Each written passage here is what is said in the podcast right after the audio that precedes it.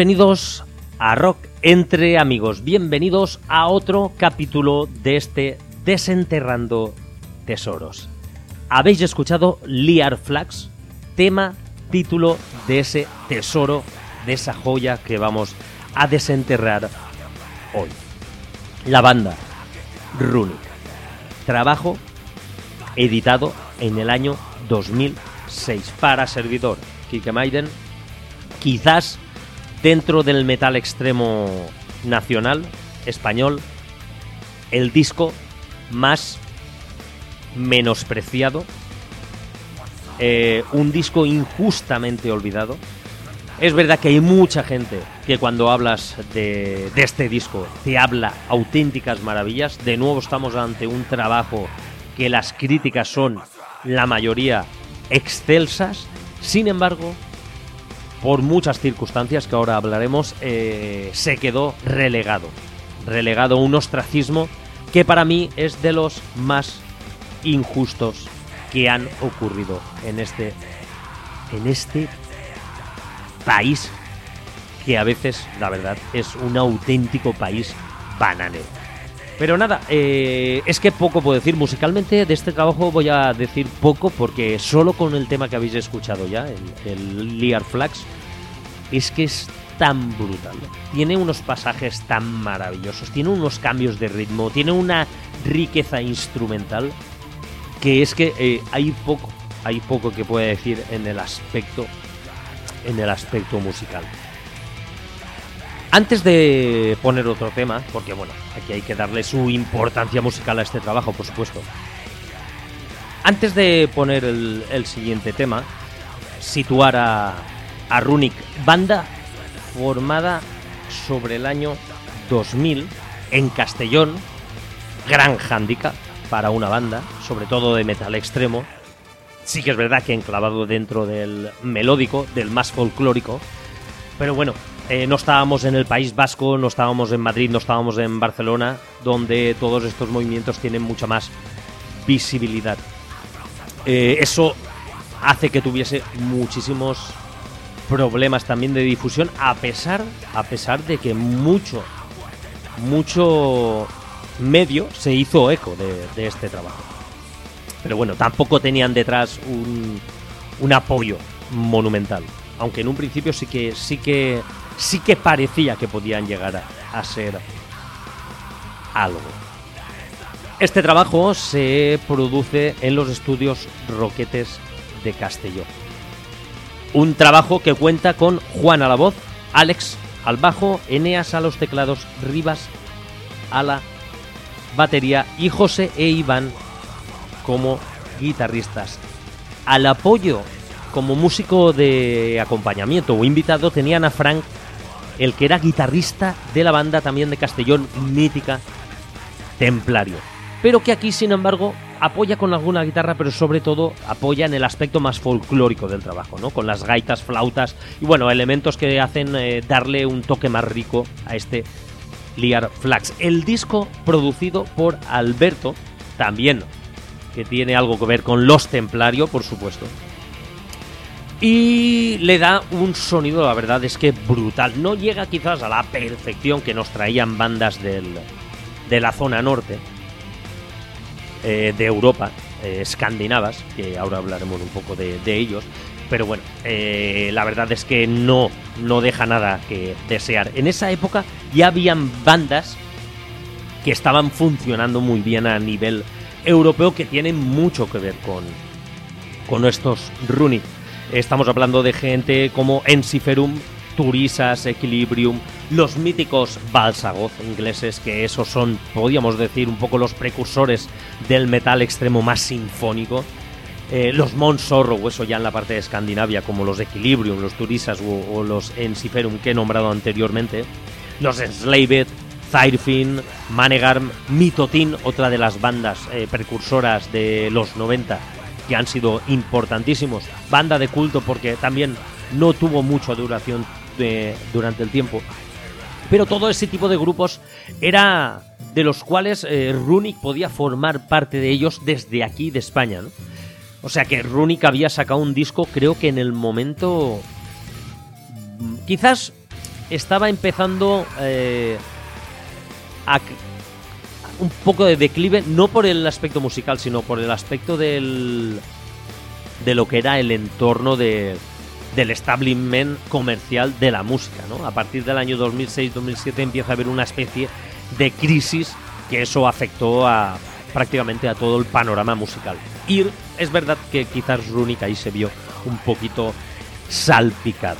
Eh, antes de continuar con, con, la charla, vamos a poner otro tema para que eh, veáis ya estáis escuchando de fondo gran parte del trabajo de los running, ¿no? Pero si escucháis este To the Fallen Ones, un tema un poco más denso que el anterior Leia Flags, quizás más rico en matices, con cambios de ritmo brutales y que mezcla una agresividad con una melodía que yo creo que es digno de elogio y que en ese momento en España no se había realizado, para mi gusto, absolutamente nada igual.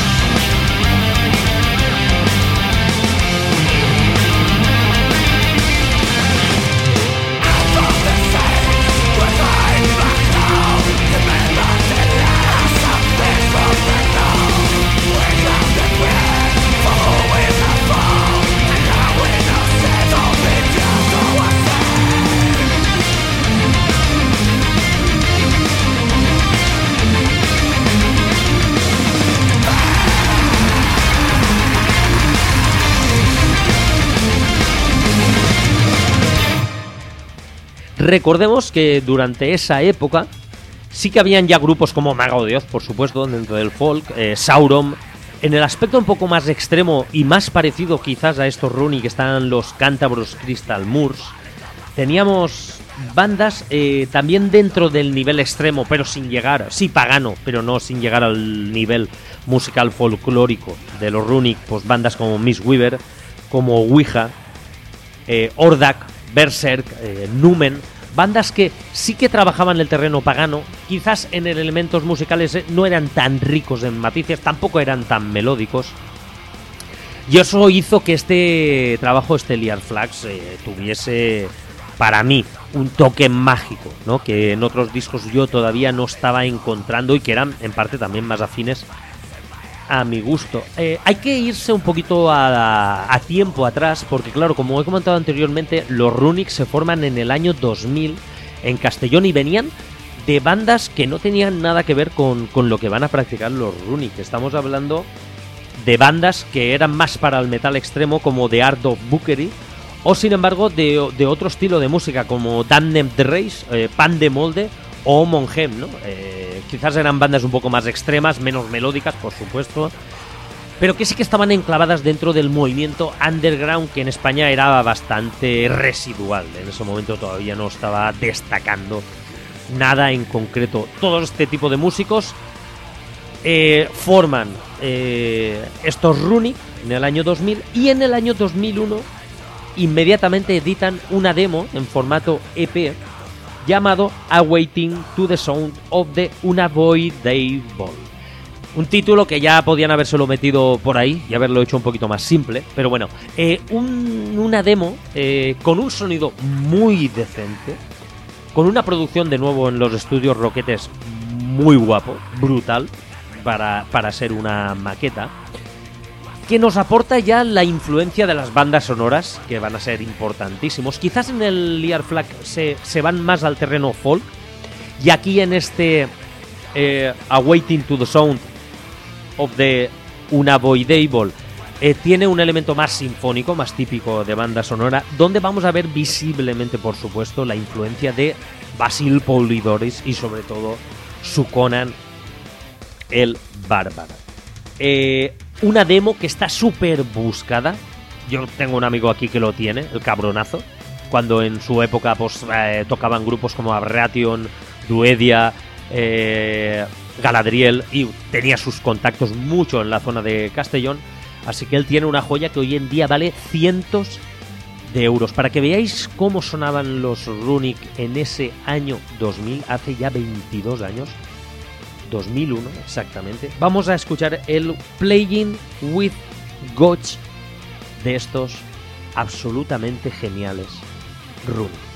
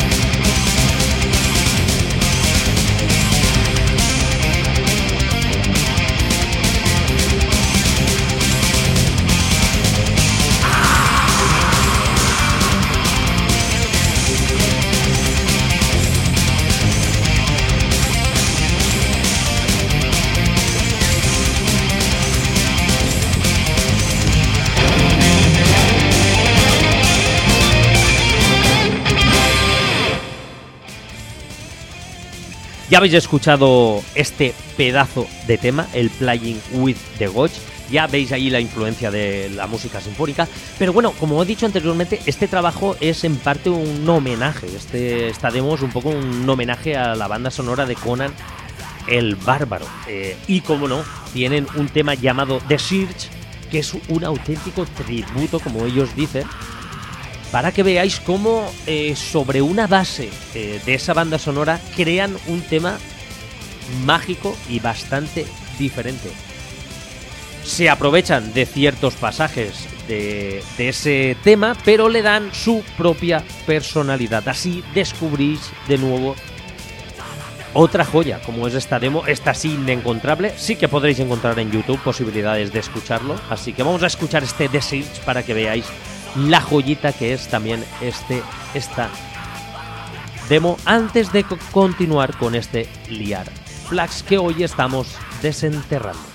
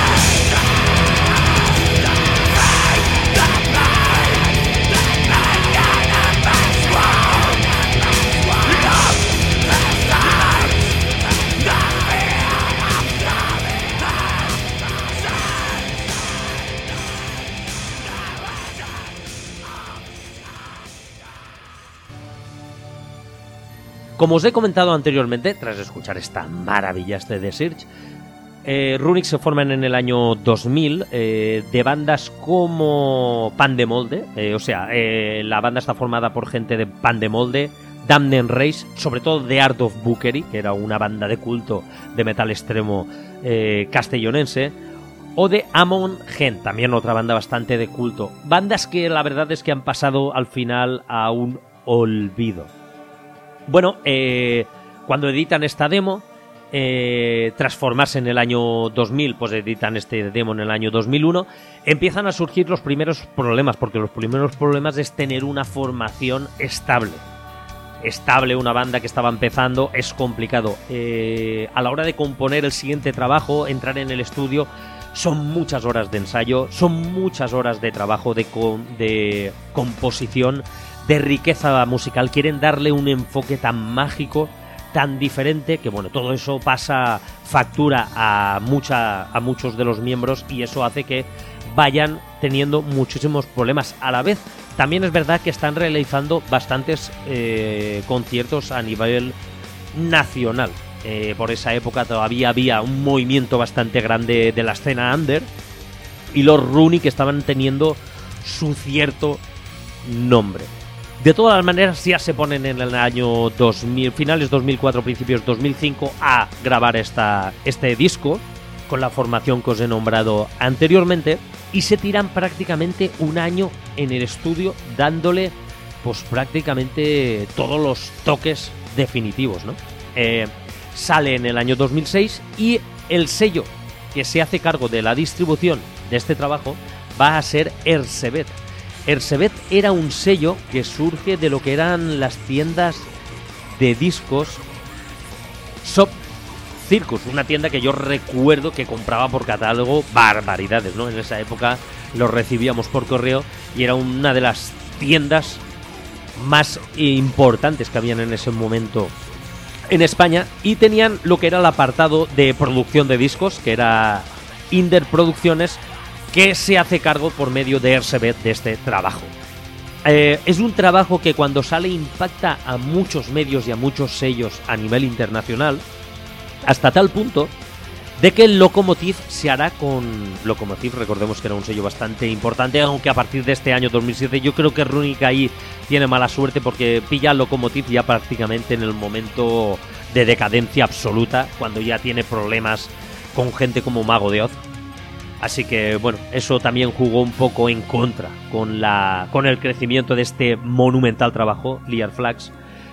Pero sí que es verdad que hay eh, otros sellos a nivel internacional como Mystic eh, Empire en Rusia o Dynamo en Sudamérica que se encargarán de distribuirlos en sus zonas. Hasta tal punto que también Masacre, sello alemán importantísimo que tiene en su escudería, han tenido o tuvo grupos, sobre todo en, en, etapas importantes como Theater of Tragedy, Viper Brasil, que vendrán aquí a este programa, o por ejemplo Rebellion y muchos más Masacres que es un sello o ha sido un sello hoy en día quizás tiene menos fuerza ha sido comido por otros grandes como Napalm Records Century Media por supuesto Nuclear Blast y se ha quedado ya en un sello un poquito menor pero bueno que continúa teniendo su importancia. Y todos esos sellos fueron los que intentaron que este Liar Flags tuviese su repercusión.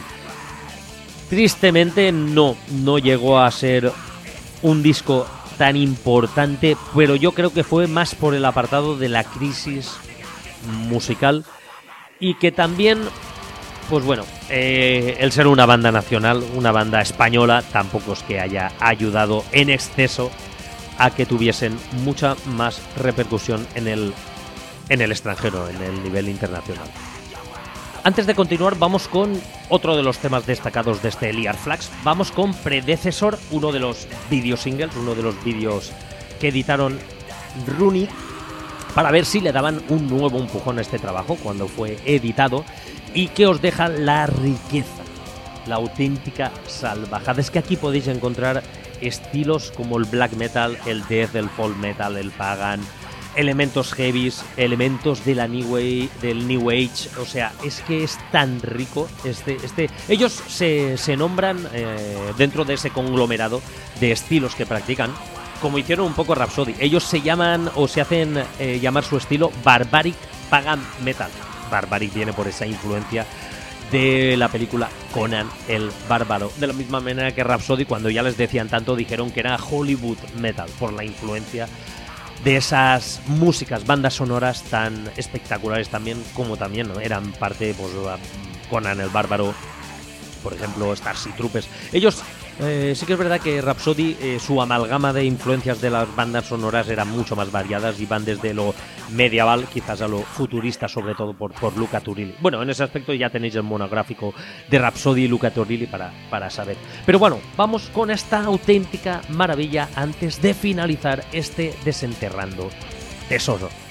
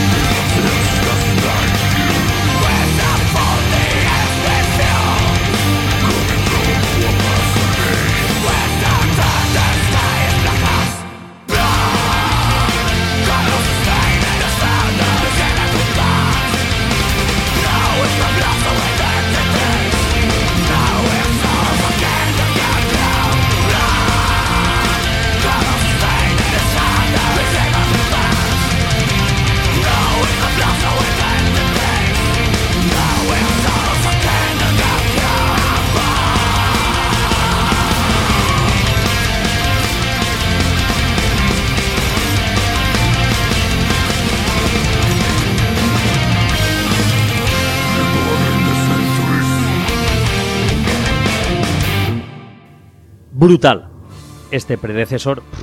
Es que yo creo que está la gente que lo conocía lo está redescubriendo y la gente que no tenía ni idea de este disco yo creo que está ahora mismo salivando.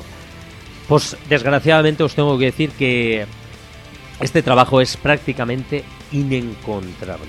Si encontráis una copia, no lo dudéis. Si yo montase un sello, posiblemente este sería mi primera referencia a la hora de reeditar un trabajo. Lo intentaría hacer conjuntando con el primero, una edición doble o una edición simple que recogiese los dos trabajos con el resumen de la banda, me lo curraría que te cagas, para que tuviese la gente un auténtico tesoro, que es lo que estamos intentando desarrollar con este tipo de programas en REA. Nada, el trabajo sale, se intenta dar difusión, la verdad es que Ercebet hace lo posible. Como es, como os he comentado, lo licencian con varios sellos a nivel internacional. Eh, se intenta dar un empujón. Da la casualidad de que este trabajo sale hacia verano del año 2006. Eso hace que su gira eh, como cabeza de cartel, o sea, como gira pequeña por el territorio nacional, no pueda ser y se dediquen prácticamente a lo que serían eh, festivales, porque es la época estival. Y aparecen en el Metal Way, quizás es su momento más recordado, ya nos lo dijo aquí Salva, que es donde los conoce, me parece, Salva Arteaga. Pero también aparecen en festivales como el Ripollet Rock, el Metal Madness o el Milwaukee's Festival. Eh, no sé si esto fue bueno o malo, porque muchas de las veces aparecían en festivales en horas un poquito chungas en horas que quizás no era cuando más gente había. Luego la luz del día, bueno, todo lo que suele ocurrir, produce que a lo mejor una banda que podía tener un impacto un poco visual no llegase a del todo a explotar. Luego yo creo que también, eh, aprovechando el aspecto visual, yo creo que se quedaban un poco cojos. Eh, de la misma manera que bandas que hemos nombrado anteriormente como Turisas, como Ensuferum, eh, pues bueno, Hey the Volk, por ejemplo, que también era una banda de esa época, Tightfing, tenían una imagen mucho más impactante, mucho más vikinga, vamos a decir. Eh, claro, eso hacía que mucha gente se sintiese también atraído por ese tipo de bandas. Los Runic yo creo que ahí pecaban un poco, no voy a decir de pardillo, pero de pasotismo en ese aspecto. Porque el mismo Juan salía con una gorra y tal, vestido normal, eso quita parte de magia de, de, de esto, ¿no? Sí que es verdad que salían a veces eh, acompañantes eh, como parte de, la escena, pues una especie de luchador o algo así, pero el, contraste entre banda y lo que a veces se intentaba hacer no terminaba de cuajar. Es un poco. quedaba un poco pobre en comparación a lo que hacían otras bandas, como por ejemplo Sauron a, posterior, ¿no? Eh, que también hizo una simbiosis entre lo que fue el folk visual más impactante y lo que era la banda, ¿no? Y aquí quizás los Runic no supieron jugar con ello. Se sabe que se intentó promover muchísimo, muchísimo el disco de los Runic. Como he dicho anteriormente, posiblemente esa crisis musical que empieza a ser galopante a partir del año 2004-2005 hasta casi 2012-2013 afectó a Runic. Runic estuvo eh, sobre el año 2009-2010 intentando de nuevo componer su segundo trabajo, tercero para la banda, no oficial contando el primer demo, pero segundo oficial. Estuvieron intentándolo, estuvieron incluso componiéndolo. Por lo visto, resultó imposible. Eso fueron prácticamente las últimas declaraciones de gente eh, que formaba parte de la banda sobre el año 2009-2010 y a partir del año 2011 el nombre de Runic desaparece tristemente de la escena. Y todo a pesar de que en el año 2009 llegaron a, a telonear en la gira, o sea, fueron banda acompañamiento de los Amon Amarth. Otra de las curiosidades es que estamos hablando que el año 2006, 2007, 2008 es cuando los sellos discográficos y grandes de las plataformas y la gente que empezaba a trabajar por internet, recordemos que las plataformas todavía no existían como tal, Spotify, iTunes y todo eso, sí que existían, pero no un nivel, eh, vamos a decir, masivo, o que la gente estuviese acostumbrado. Por ejemplo, una plataforma que en ese momento Nuclear Blast, uno de los sellos más gordos, había puesto en marcha para que la música se vendiese o se bajase de alguna manera de sus plataformas, el disco de Runic se convirtió en uno de los discos más descargados durante un mes en esa plataforma, superando a bandas como Rage o Nightwish. Problema que eso no se tradujo en ningún momento en un beneficio económico para la banda. Sí fue un poco un espaldarazo para que se conociese fuera de España como grupo, pero realmente no llevó a la banda a nada más.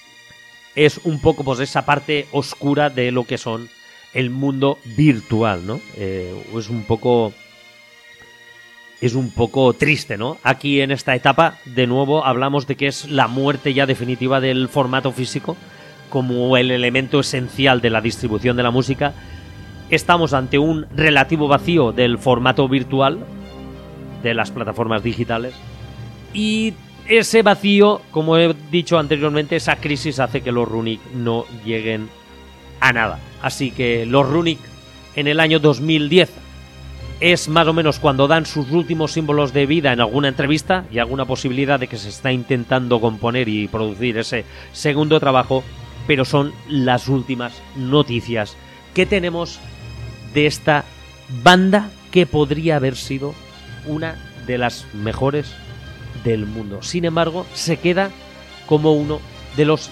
mejores discos debut y de culto de la historia del metal nacional. Eh, ya para colmo, eh, es curioso esto, eh, pero podéis encontrar este trabajo, este Liar Flags, en Bandcamp todavía con Runic como si estuviesen en funcionamiento.